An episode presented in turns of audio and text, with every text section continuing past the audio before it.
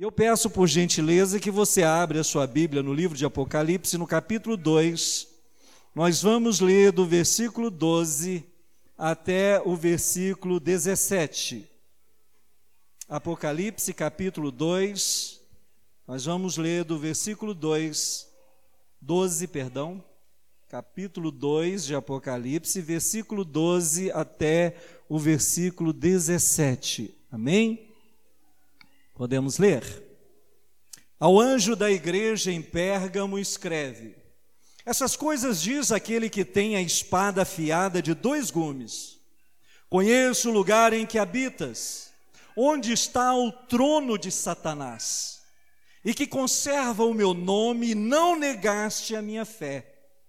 Ainda nos dias de Antipa, minha fiel testemunha, meu fiel, o qual foi morto dentre vós, onde Satanás habita. Tenho, todavia, contra ti algumas coisas, pois que tens aí os que sustentam a doutrina de Balaão, a qual ensinava a Balaque a armar ciladas diante dos filhos de Israel, e comeram coisas sacrificadas aos ídolos e praticaram a prostituição. Outros sim também tu tens os que da mesma forma sustenta a doutrina dos nicolaítas. Portanto, arrepende-te, senão venho a ti sem demora, e contra eles pelejarei com a espada da minha boca. Quem tem ouvidos, ouça o que o Espírito diz às igrejas. Ao vencedor, dar-lhe-ei do manar escondido, bem como lhe darei uma pedrinha branca e sobre esta pedrinha escrito um novo nome, o qual ninguém conhece, exceto aquele que o recebe. Aleluias. Pai Santo que estás nos céus, nesta noite nós pedimos que o Espírito Santo possa nos inspirar, possa trazer uma palavra a cada coração nesta noite. Deus, a tua palavra é lida para que seja refletida em nossos corações. E quando nós refletimos, nós apontamos o dedo para nós mesmos e analisamos à luz da palavra se nós temos vivido de acordo com a tua vontade. Portanto, que esta palavra, ó Deus, lida, possa ser, ó Deus eterno, alimentada pela tua igreja, possa ser digerida pela tua igreja, para que possamos crescer a cada dia na graça e no conhecimento das sagradas Escrituras. Fala aos nossos corações, ó Pai. É o que nós te pedimos nessa noite, em nome de Jesus. Amém? Fiquem à vontade, queridos. Bom, irmãos, nós falamos sobre a igreja de Esmirna, a igreja que Deus espera que nós sejamos.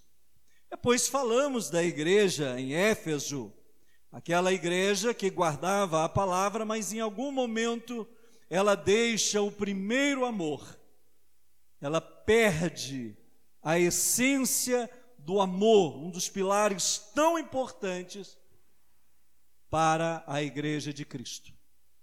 Pois bem, a igreja de Pérgamo, ela traz para nós um outro olhar dentro, né, desta visão que João tem na ilha de Patmos.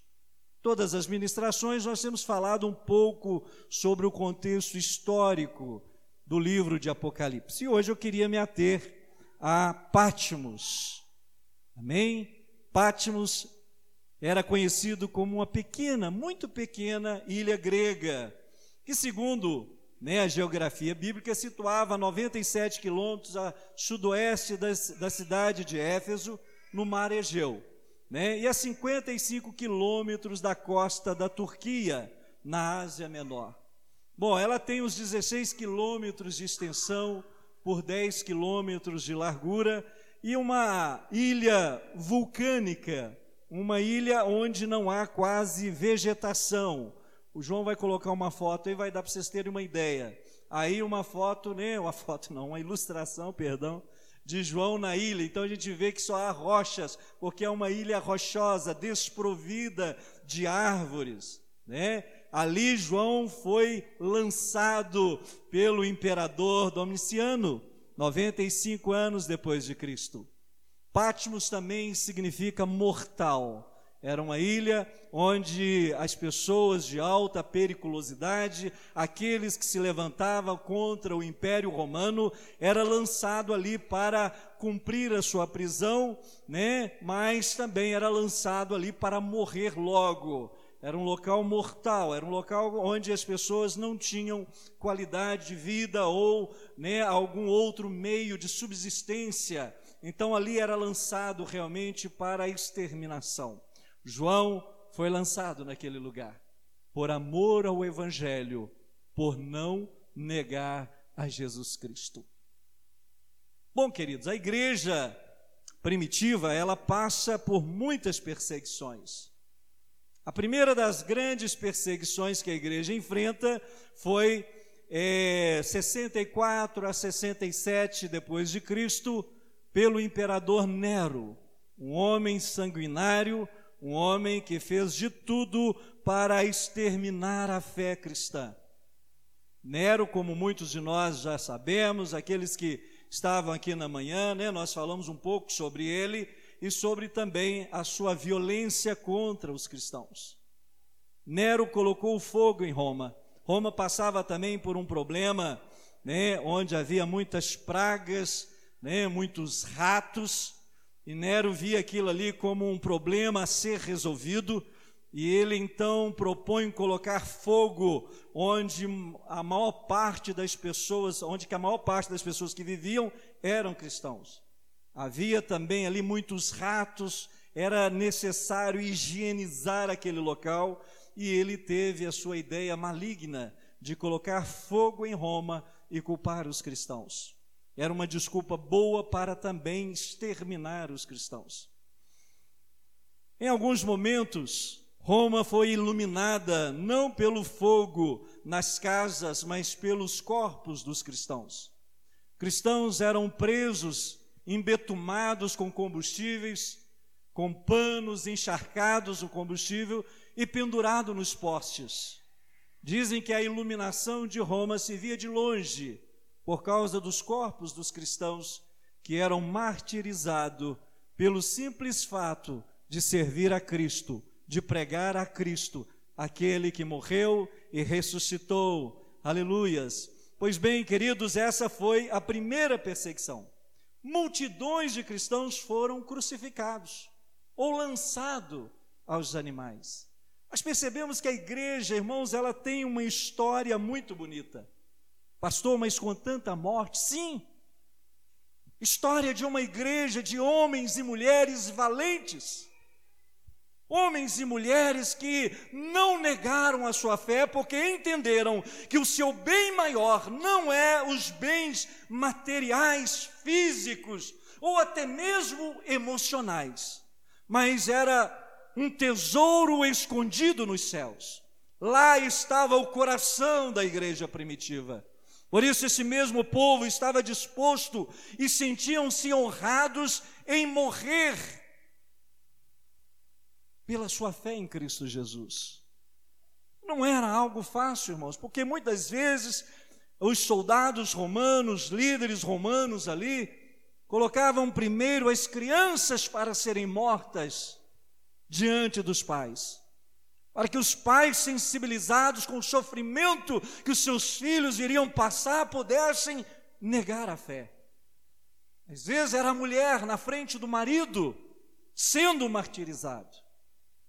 Mortes terríveis, de várias formas. Mas mesmo assim, os imperadores, eles não conseguiam cessar o crescimento da igreja. Tudo que fizeram ali foi para parar a igreja de Cristo, para exterminar a fé cristã. Nero, na sua primeira tentativa, ele não conseguiu. Não conseguiu. Na segunda tentativa, o imperador Dominiciano, né, 85, 86 depois de Cristo, também levantou uma grande perseguição contra os cristãos. Não foi tão demorada como a perseguição de Nero, foi curta, mas foi terrível. 40 mil cristãos ou mais morreram na segunda perseguição do Império Romano. Provavelmente mais de 40 mil foram torturados e mortos. Na primeira perseguição, irmãos, Pedro e Paulo foram mortos. Naquela perseguição, ali naqueles anos com Nero. Quando Dominiciano toma o poder e começa a sua segunda perseguição contra a igreja, Pedro e Paulo já estava morto, João ainda vivo, e foi Dominiciano não conseguindo da primeira vez matar a João, o envia para a ilha de Pátimos para morrer na ilha de Pátimos. Ali ele é enviado, ele é banido para a ilha de Pátimos. E ainda houve a terceira perseguição, terrível, pelo imperador Trajano, 98 depois de Cristo. João já tinha vivido duas perseguições e estava na terceira, prestes a entrar na terceira, quando ele morre, quando ele vai estar com o Senhor. O Império Romano fez de tudo para aniquilar a fé cristã. E depois houve outras perseguições. A história da igreja cristã, irmã, está coberta do sangue dos mártires. A igreja tem sobrevivido porque, né, quer dizer, ela tem sobrevivido, ela sobreviveu a essa perseguição, porque a igreja, ela é de Cristo. Não era um povo religioso que foi se levantado ali por uma filosofia de vida, mas um povo que foi alicerçado através da doutrina dos apóstolos, onde o ponto central dessa doutrina era o reino de Deus, não um reino físico, não um reino material, mas um reino espiritual. Homens e mulheres que entenderam essa doutrina deram a sua vida, tendo a plena convicção de que fizeram a melhor escolha. A terceira perseguição foi dura.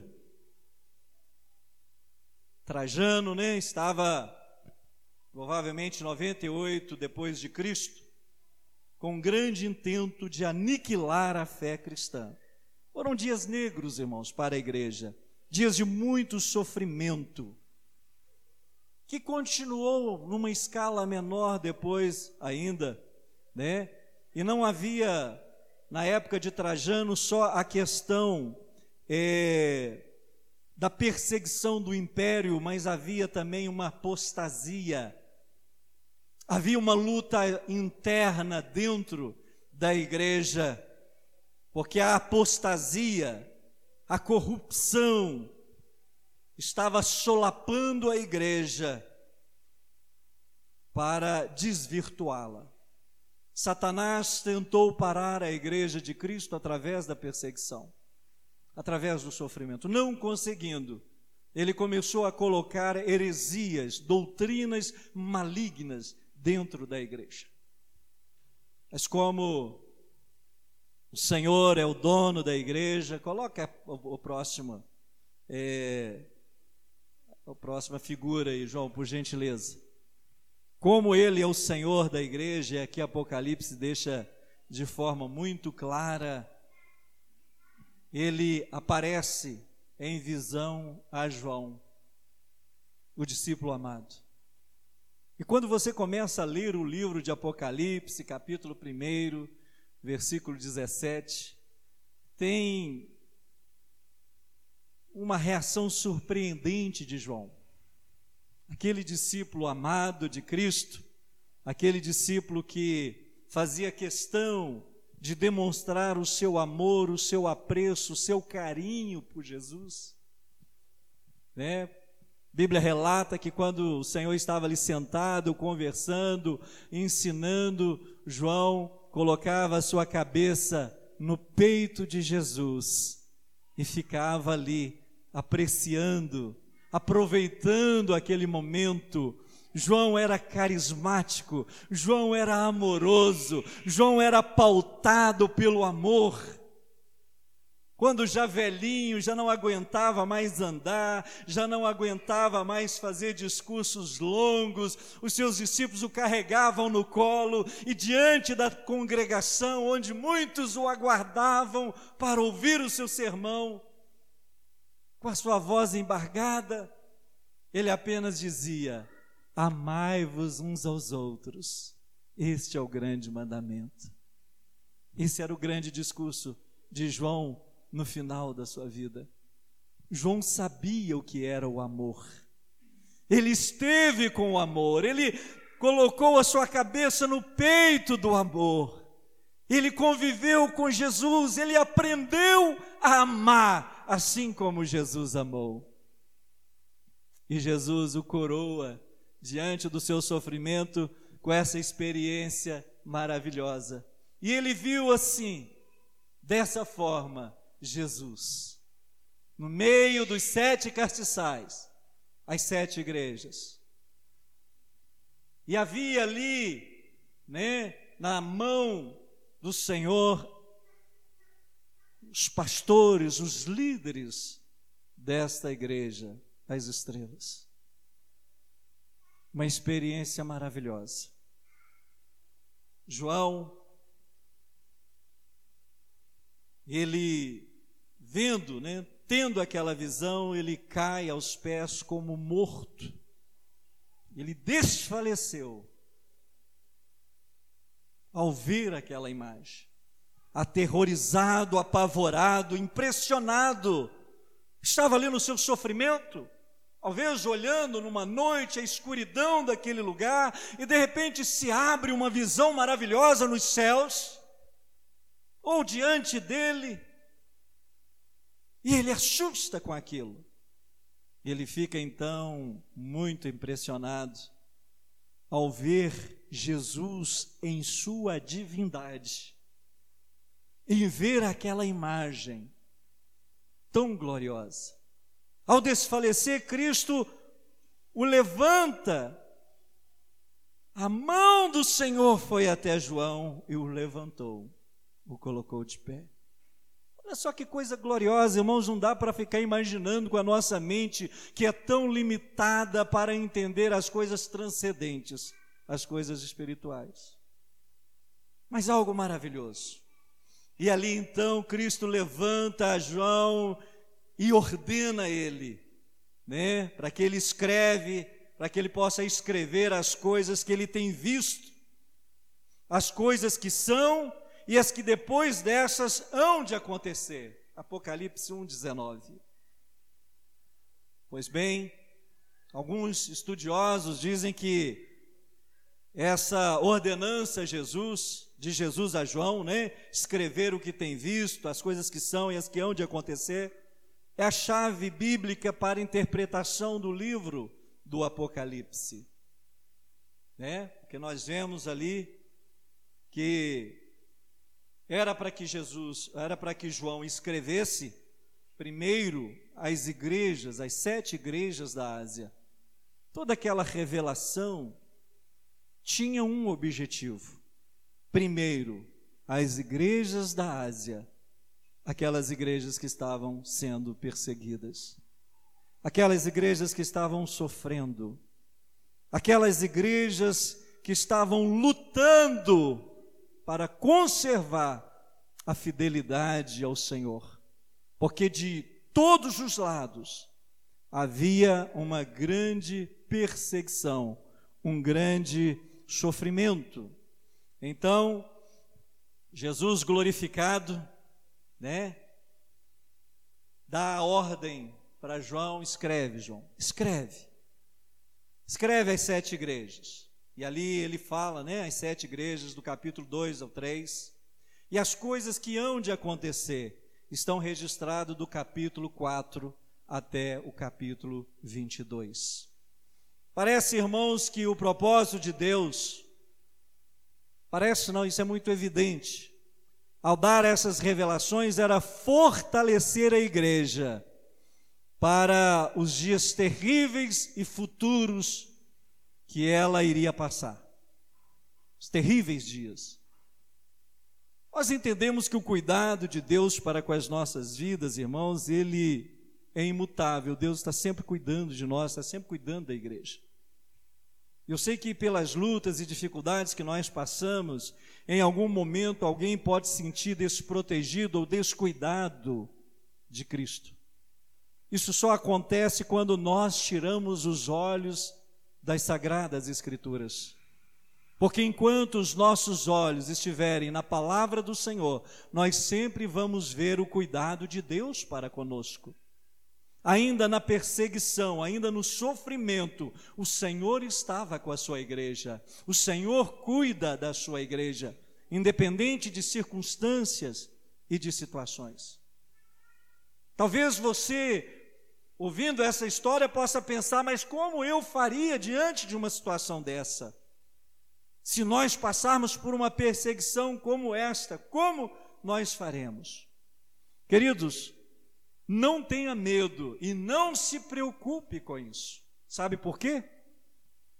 A palavra do Senhor nos garante que não virá sobre nós luta maior que nós não possamos suportar. Porque aqueles que servem a Deus são sustentados por Ele. Somente esteja guardando no seu coração a palavra do Senhor. Porque o Espírito de Deus que habita em nós, ele nos surpreende nos momentos que nós mais necessitamos.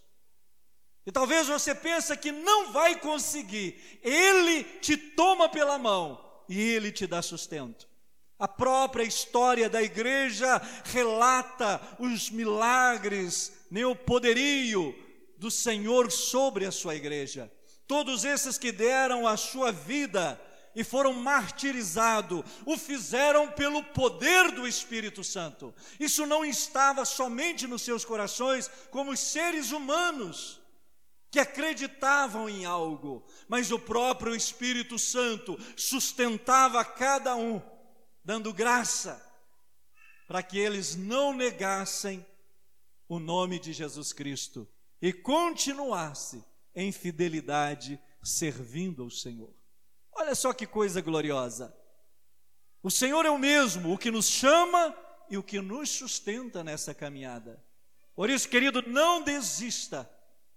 Jamais pense em deixar a sua fé, em deixar de congregar, mas que o seu coração seja sustentado pelo Espírito Santo de Deus. Então, queridos, na época em que foi escrito, destinava-se às sete igrejas da Ásia, né?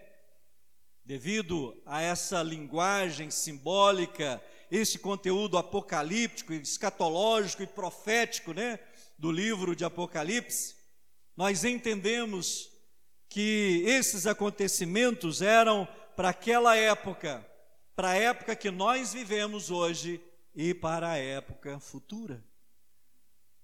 Algumas questões do Apocalipse aconteceu naquela época também.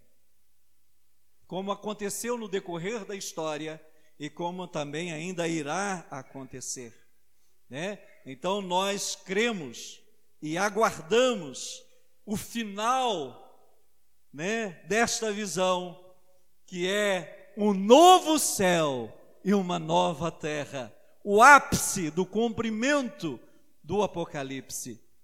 Aleluias! O coração do cristão, ainda que nos dias de hoje estão tão materializado, precisa almejar estar com Cristo, visualizar e entrar nessa cidade que o Senhor preparou para a sua igreja.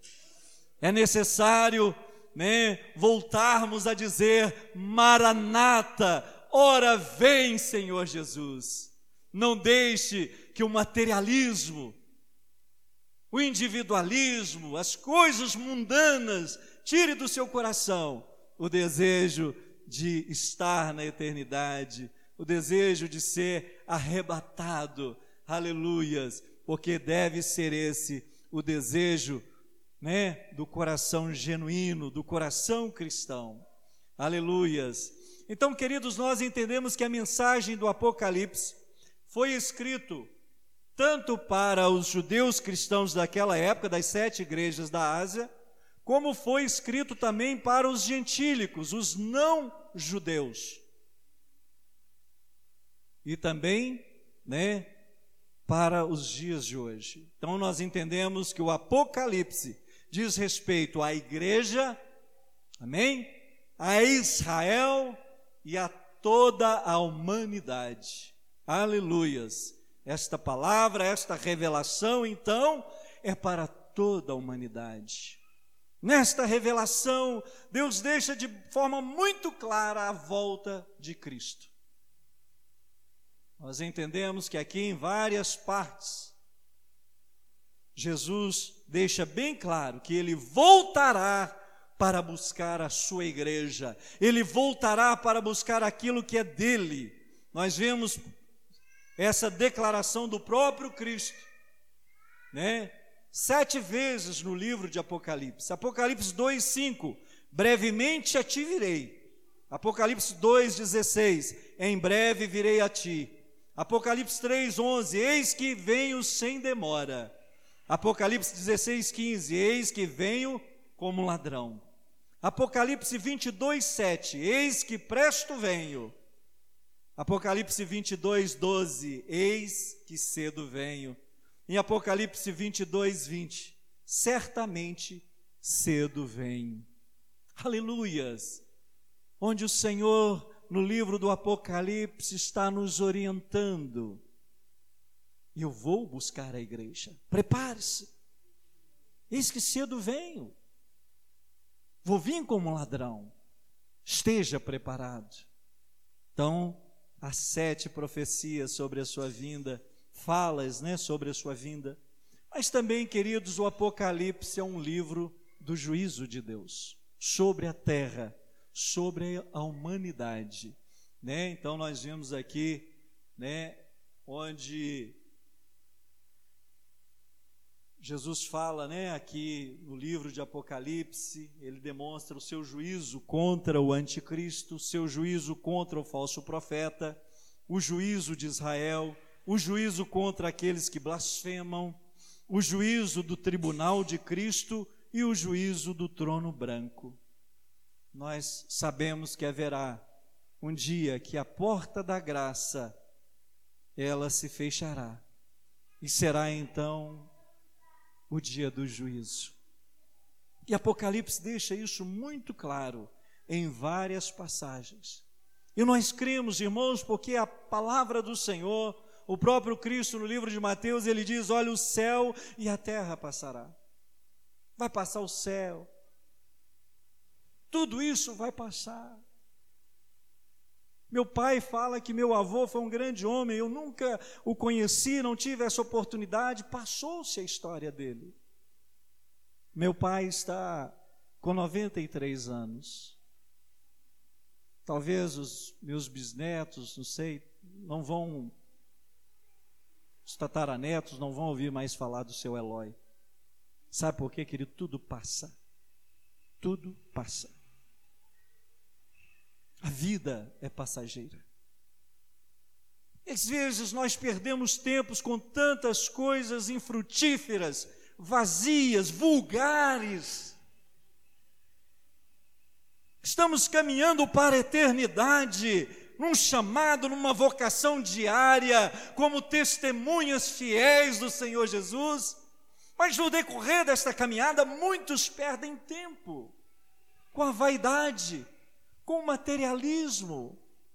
E quando nós olhamos para a história da igreja, né, na igreja primitiva, e olhamos a vida daqueles homens e mulheres, quase 100 mil pessoas morreram, foram martirizados homens, crianças, mulheres, senhores, senhoras por amor ao Evangelho, por guardar as doutrinas dos apóstolos. E vimos nos dias de hoje pessoas dando as costas para Jesus por coisas tão fúteis. Nessa vida tão passageira. Eu estava dizendo aqui de manhã de um pregador que levou uma corda enorme e estendeu essa corda do púlpito até lá fora da igreja e pintou a pontinha dessa corda de vermelho. Ele diz assim: Olha, está vendo essa ponta vermelha? Essa é a sua vida, ela é passageira. Eu me lembro a alegria de quando eu completei 18 anos de idade. Eu já morava sozinho desde os 15 anos, depois que a minha irmã mais velha, da qual eu fui criada, ela faleceu. Mas com 15 anos eu era de menor, era, tinha algumas dificuldades, eu queria completar 18 para ter uma, uma maturidade e fazer outras coisas que eu gostaria de fazer. E no final do ano passado eu fiz 52 anos. Já foram vários 18. Como a vida é passageira. E às vezes, irmãos, o meu medo, e eu tenho orado a Deus para me superar as minhas debilidades, todos nós temos dificuldades. Pastor Edmar não é um super pastor, é um homem, é um servo de Deus, mas um homem, né, como você, que tem falhas, que tem dificuldades. Mas algo que eu quero, irmão, que quando eu estiver diante do tribunal de Cristo, o Senhor possa dizer, como aquele disse, aquele jovem que morreu ali na igreja de Pérgamo, vamos falar sobre ele. Dizer, você é minha fiel testemunha. Porque tem muitas pessoas perdendo tempo hoje e deixando a fidelidade de lado, deixando que as coisas deste mundo corrompem o seu coração e roubem a sua fé. É necessário olhar para a história da igreja cristã e corrigir as nossas vidas, dizendo: olha, eu preciso viver esta fé, eu preciso ser mais fiel a Cristo. Eu preciso entender que a coisa mais importante não é o meu relacionamento amoroso, não é os meus filhos, não é os meus projetos financeiros, mas é a minha vida com Cristo. Isso sim é prioridade a minha comunhão com Deus. Isso sim é o meu maior projeto. Porque, queridos, céus e terra passarão. Mas Jesus diz: as minhas palavras não hão de passar. As promessas que estão nesse livro, assim como as pragas que estão nesse livro, se cumprirão, cada uma delas, porque o Senhor é fiel e ele tem procurado uma igreja fiel. E é por isso que ele tem falado conosco através das Escrituras, e é por isso que ele pede a João: João, escreve o que tens visto e envie às sete igrejas da Ásia. E a cada igreja ele fez elogios, como ele também fez correções. Porque todos nós somos dignos de elogios, como também de correções. O Senhor te ama. Jesus morreu por você. Ele tem visto o seu esforço em guardar a fé, ainda que nas fraquezas, nas tribulações. Mas Ele sabe também que você pode melhorar. E Ele quer te ajudar a superar as debilidades porque Ele sabe o que nós fazemos quando ninguém vê, quando ninguém sabe. Ele nos conhece mais do que nós mesmos. Sabia que Jesus te conhece mais do que você próprio se conhece? Porque ele diz: Olha, enganoso é o coração do homem. Volte o seu coração para Cristo. Volte o seu coração para a oração, para a leitura das Escrituras, para que você possa ser corrigido por Cristo. É a palavra dele que nos dá graça, que nos corrige. Pois bem, querido, a igreja em Pérgamo se encontrou numa situação muito difícil. Por todos os lados, vizinhos praticavam a idolatria. Era grande a idolatria é, de Pérgamo. Era uma cidade onde havia muitos templos, muitos deuses. O culto ao imperador é algo muito forte né? Então os cristãos viviam uma dificuldade muito grande. Os cristãos, eles não abandonaram a verdade do Senhor, né? Eles ainda acreditavam que o Senhor era o único verdadeiro soberano Deus, não eram os deuses que eram cultuados naquela cidade, mas tanta influência de falsas doutrinas teve um impacto negativo na igreja de Pérgamo. Aquele impacto negativo acabou manchando a congregação com doutrinas falsas que incentivavam os irmãos a praticarem idolatria e até imoralidade. Então Jesus chama esta igreja ao arrependimento ou ao castigo divino. São duas opções: arrepende-te ou virá o castigo. Aquela igreja, diante das perseguições, das lutas e das dificuldades, ela começa a se corromper com os falsos ensinos.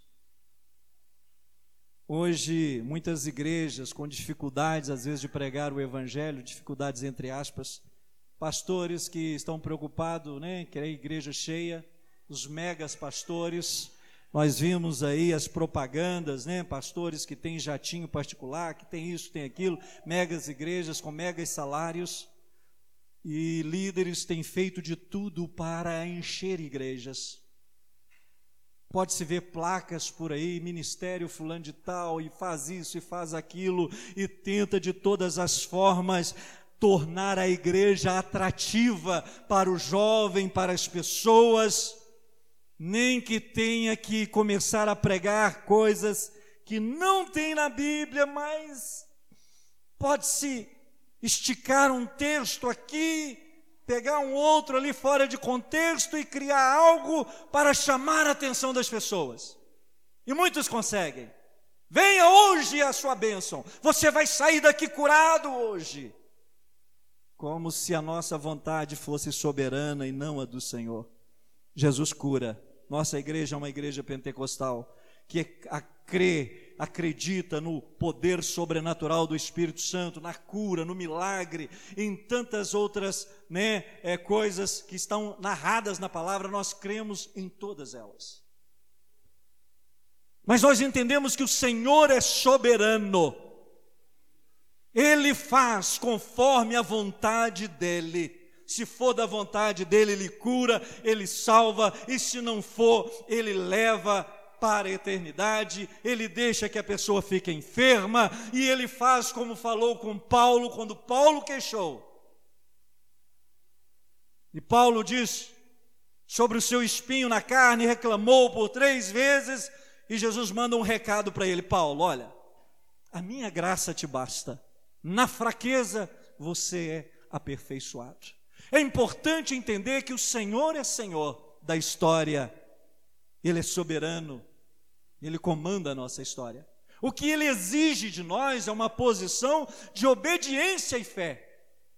Pode não curar, mas vamos morrer crendo de que Ele vai curar, de que Ele vai fazer o um milagre. E se Ele não fizer, nós continuamos crendo no Seu amor, na Sua misericórdia entendendo que o melhor de Deus não está por vir, já veio. O melhor de Deus é Jesus, não existe nada melhor do que Jesus. O evangelho em si, ele já é atrativo, irmãos. O que nós precisamos pregar é verdade, porque sem a santificação ninguém verá a Deus.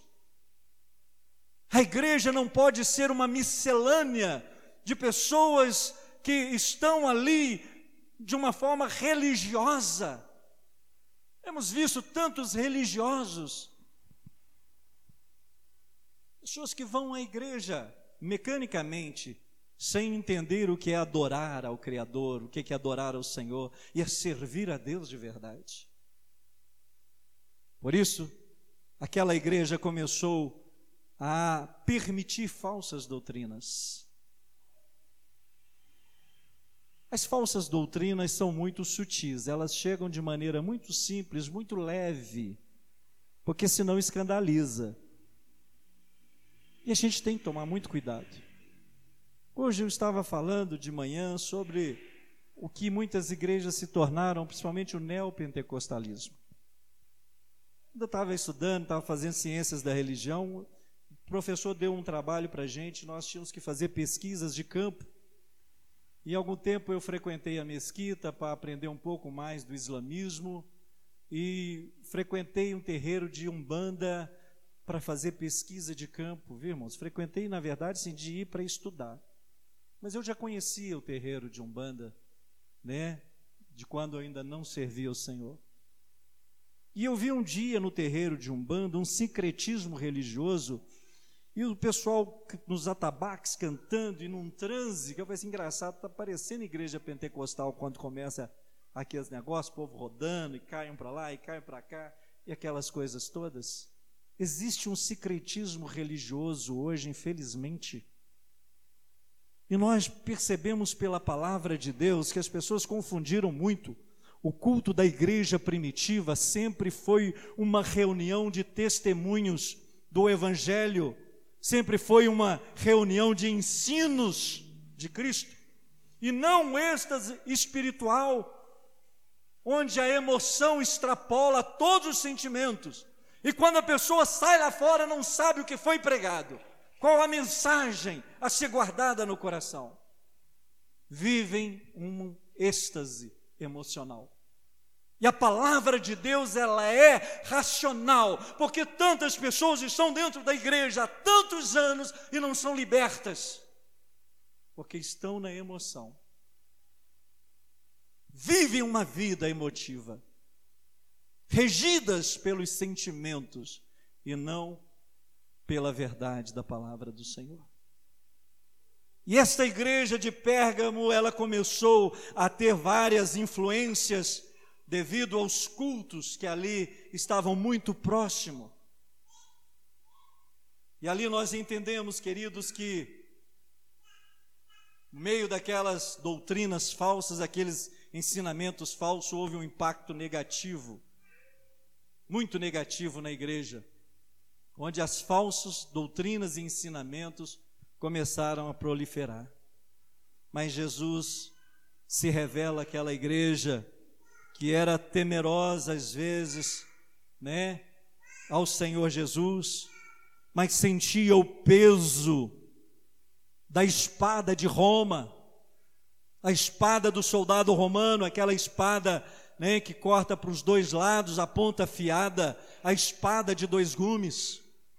O império sempre se colocou, né, a, a sua espada, né, para afrontar, para controlar, para corrigir os seus súditos. Mas quando o Senhor se revela àquela igreja, ele diz assim: Eu sou aquele que tem a espada de dois gumes. A espada representa a autoridade, o poder para julgar e castigar. E Jesus, irmãos, Ele é que tem este poder. Jesus estava dizendo: olha, não é o governo romano que tem esse poder sobre vocês, mas eu, eu tenho a espada. A espada de dois gumes. Talvez vocês temem aqueles que podem tirar a vida de vocês. Mas nós temos que temer ao Senhor Jesus Cristo, porque esse verdadeiramente ele tem a autoridade. Ele sim é que segura a espada. Jesus, né? É que tem a espada. Ele segura a espada. Olha só que coisa maravilhosa, irmãos. Quando Jesus diz isso, ele diz: Olha, essas coisas diz, quem está dizendo isso, né? É aquele que tem a espada, aquele que tem o poder, a autoridade, não só sobre a igreja, mas ele tem o poder e a autoridade para levantar reinos e também para destruir reinos. Ele tem autoridade sobre todas as coisas. E nós estamos debaixo do seu senhorio debaixo da sua autoridade. Por isso, o cristão precisa ser valente. Não devemos ter medo, porque o Senhor é conosco. Isaías diz que é Ele que vai adiante de nós, endireitando os caminhos tortuosos, quebrando os ferrolhos, as trancas. Ele vai adiante de nós. Olha só que cuidado maravilhoso de Deus para conosco. E o Senhor disse: Olha, eu conheço o lugar em que habitas, onde está o trono de Satanás. Deus, Ele conhece as nossas fraquezas, os nossos medos, Ele conhece o contexto em que vivemos, Ele sabe aquilo que está ao nosso redor. E Jesus consola as sete igrejas dizendo isso: Olha, eu passeio no meio de vocês, vocês estão nas minhas mãos. Eu sei o que vocês têm enfrentado a cada dia. Eu conheço a luta de cada um. Ele sabe o sofrimento da esposa diante de um casamento conturbado. Ele conhece o sofrimento da mãe devido a um filho problemático. Ele conhece a sua luta devido aos problemas emocionais.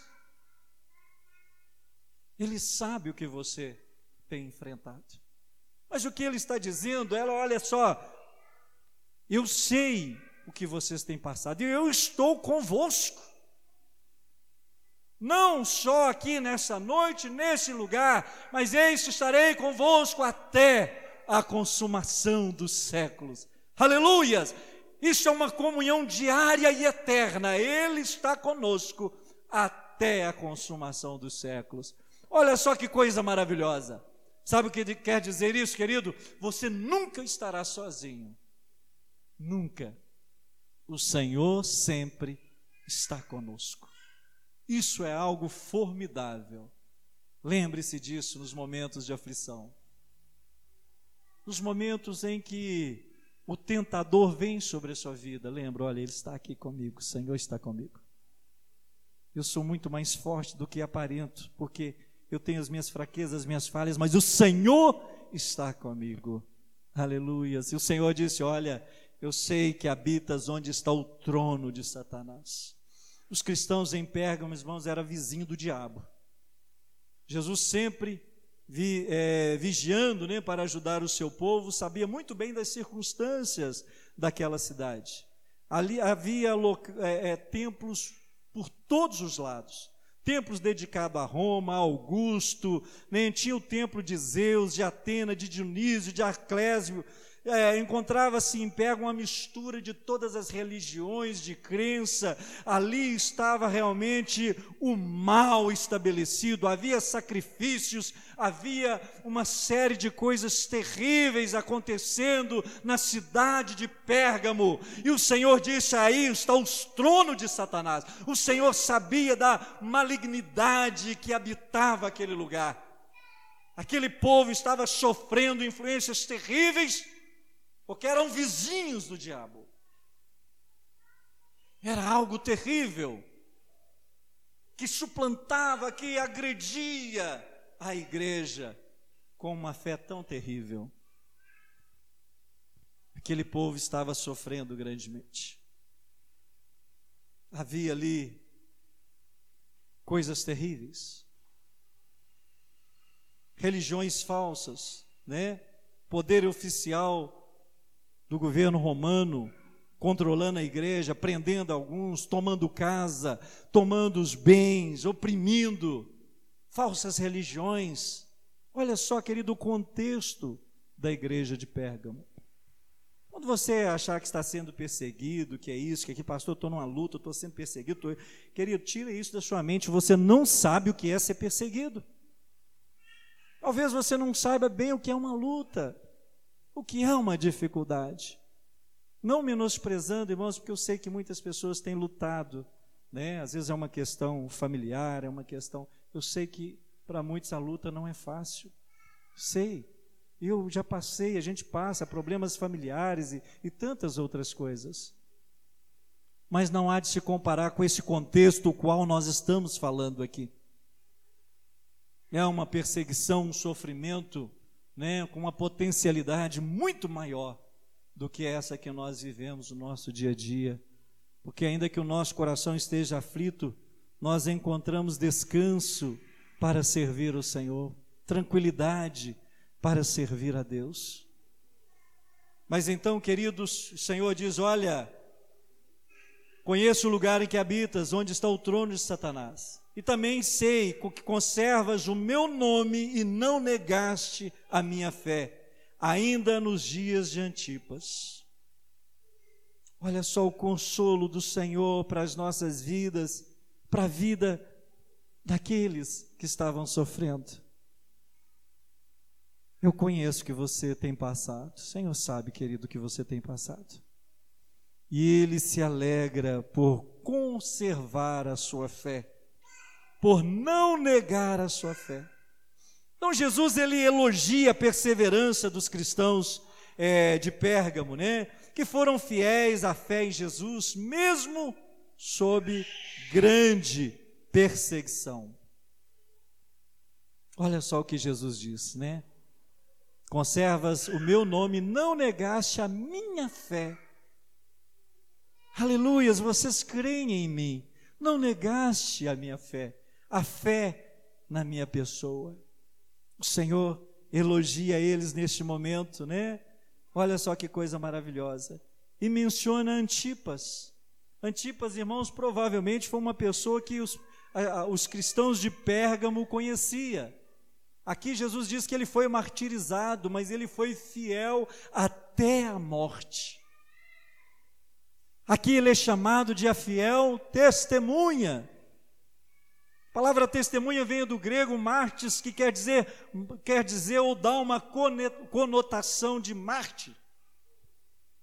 Aquele que foi martirizado, aquele que morreu pelas suas convicções.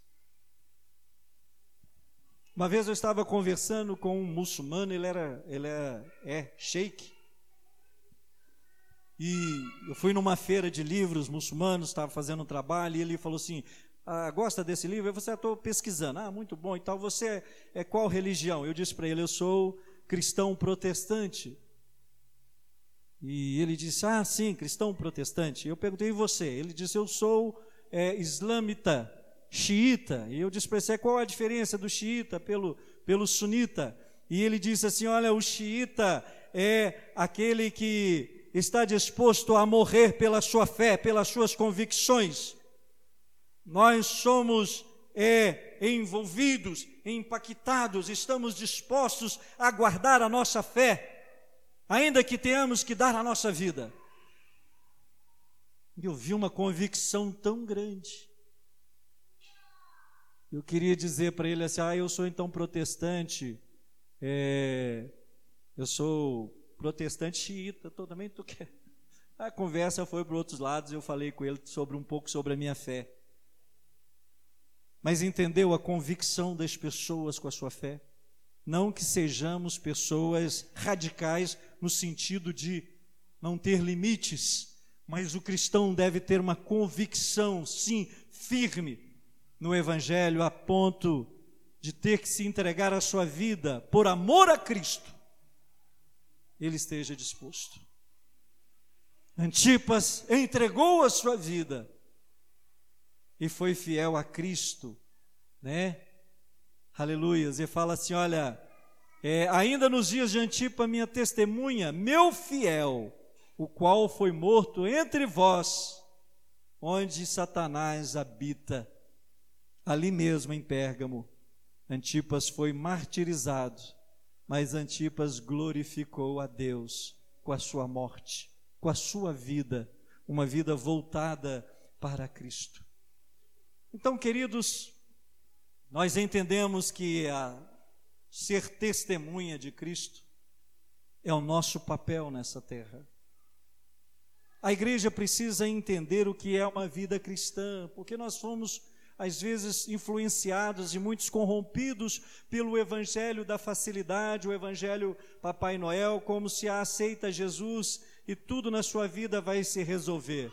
Não, queridos, aceita Jesus e não haverá condenação eterna para a sua vida. Receberás a vida eterna. Esse é a palavra, isso é o que a palavra de Deus nos ensina. Não está dizendo que todos os seus problemas serão resolvidos. Mas fala que entregando a sua vida nas mãos do Senhor Jesus, Ele vai guiar a sua história, Ele te dará sustento, ele orientará a sua vida, e um dia você estará com Ele eternamente, gozando das benécias de ser um filho fiel de Cristo Jesus. Um filho fiel de Deus, né? Pois bem, tenho, todavia, contra ti alguma coisa. Apesar da perseverança dos cristãos em Pérgamos, irmãos, haviam problemas graves ameaçando o bem-estar da congregação. Eles se mostraram tolerantes em relação às falsas doutrinas. Né? Ali fala sobre a doutrina de Balaão e a doutrina dos nicolaítas. Balaão é aquele que tentou amaldiçoar o povo de Israel, mas o Senhor não permitiu mas não permitindo isso, ele de alguma forma envolveu o povo de Israel em cultos onde havia prostituição, onde havia engano, e por causa disso, né, da imoralidade, da idolatria, morreram-se 24 mil israelitas por causa da desobediência. Deus é um Deus zeloso, irmãos. Deus não permite que nós venhamos servir a dois senhores ou serve ao Senhor ou serve a Baal. Não há como fazer esse, né, esse enlace de servir a dois. Nós devemos ser cristãos fiéis à doutrina dos apóstolos. Nós não podemos deixar de forma alguma que falsas doutrinas comecem a ser disseminadas dentro da igreja de Cristo. Nós devemos entender, diante de toda essa exposição que fizemos aqui, que aqueles homens e aquelas mulheres, muitos morreram para que o Evangelho continuasse puro e viesse até os nossos corações nos dias de hoje. Eles pagaram com seu próprio sangue. Por isso nós precisamos zelar pela palavra do Senhor. E tudo aquilo que formos falar ou fazer dentro da igreja precisa estar pautada pelas Escrituras.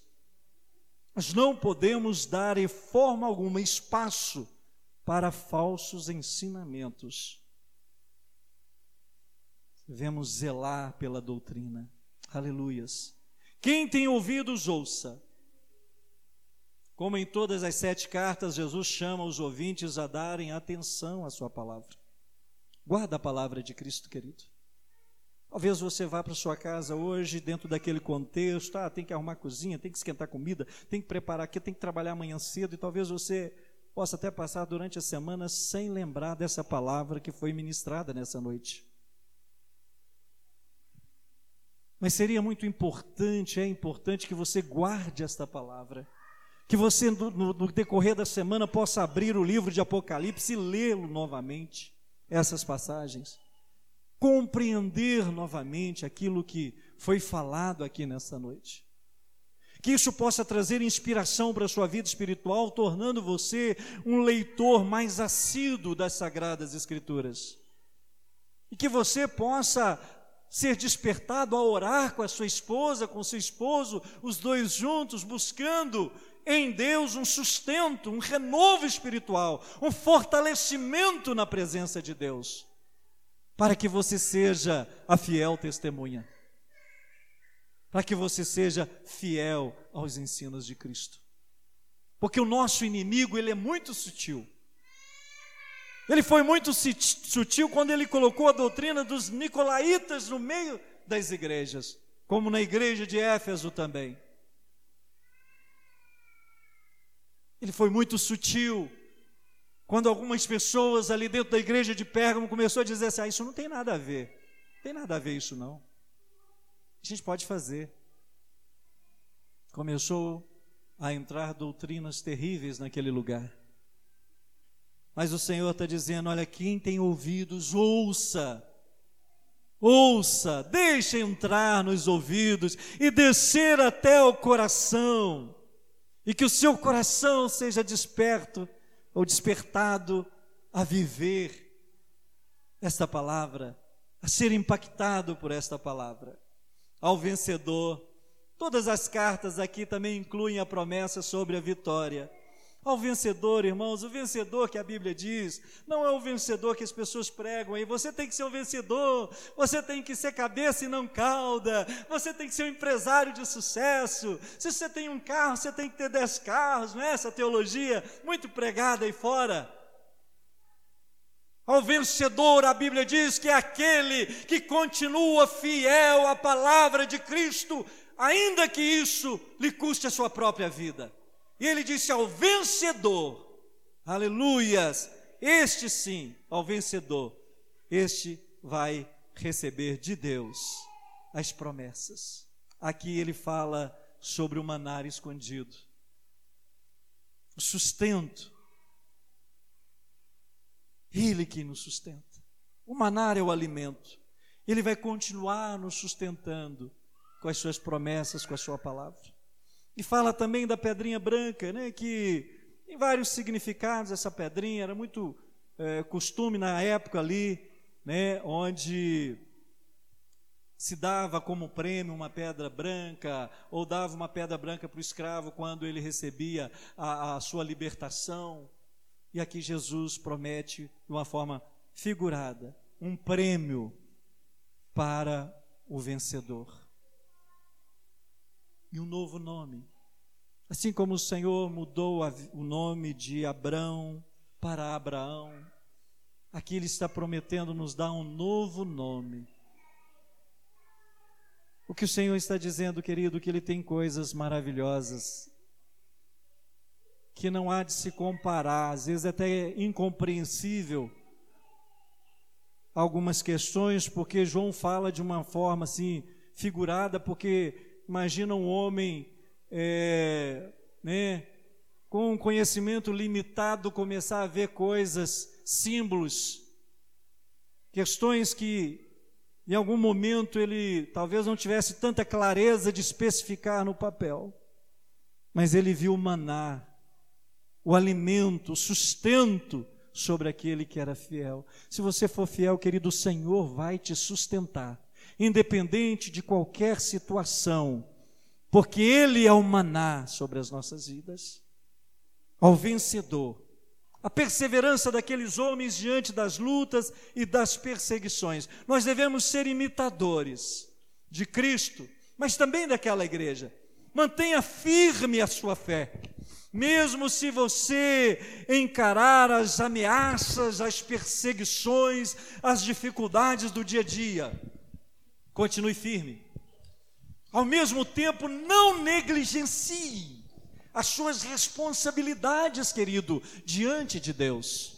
Às vezes, por causa da luta que nós temos, a dificuldade, a enfermidade, o problema financeiro, nós começamos a negligenciar o nosso chamado, a nossa vocação. Ah, não vou na igreja porque estou triste, vou sair do louvor por causa disso, vou deixar de fazer aquilo outro, por causa de problemas que nós temos problemas emocionais, problemas particulares e nós negligenciamos o nosso chamado, a nossa vocação. E a Bíblia está dizendo, nos orientando a, a não negligenciar a nossa responsabilidade diante de Deus. Querido, nós servimos a um Deus puro e devemos manter e defender essa doutrina pura, essa doutrina a qual Jesus nos revelou, não foi homem. Não foi homem. Não foi teólogo que nos revelou essa doutrina, mas o próprio Cristo. E nós devemos permanecer fiel a essa revelação, a essa doutrina. Qualquer doutrina contrária, irmãos, deve ser extirpada do nosso meio. Procuremos sempre andar de conformidade com a vontade do Senhor na fé, na esperança. E os milagres, os milagres acompanharão a todos aqueles que creem. Os milagres, o cuidado, o suprimento será dado a cada um conforme a fé que nós temos em Cristo Jesus. Que nessa noite você possa ter a convicção de que o Senhor tem te observado assim como ele observou a igreja de Pérgamo. Ele tem estado atento às nossas necessidades e dificuldades, e ele tem as promessas para que possamos vencer cada uma delas.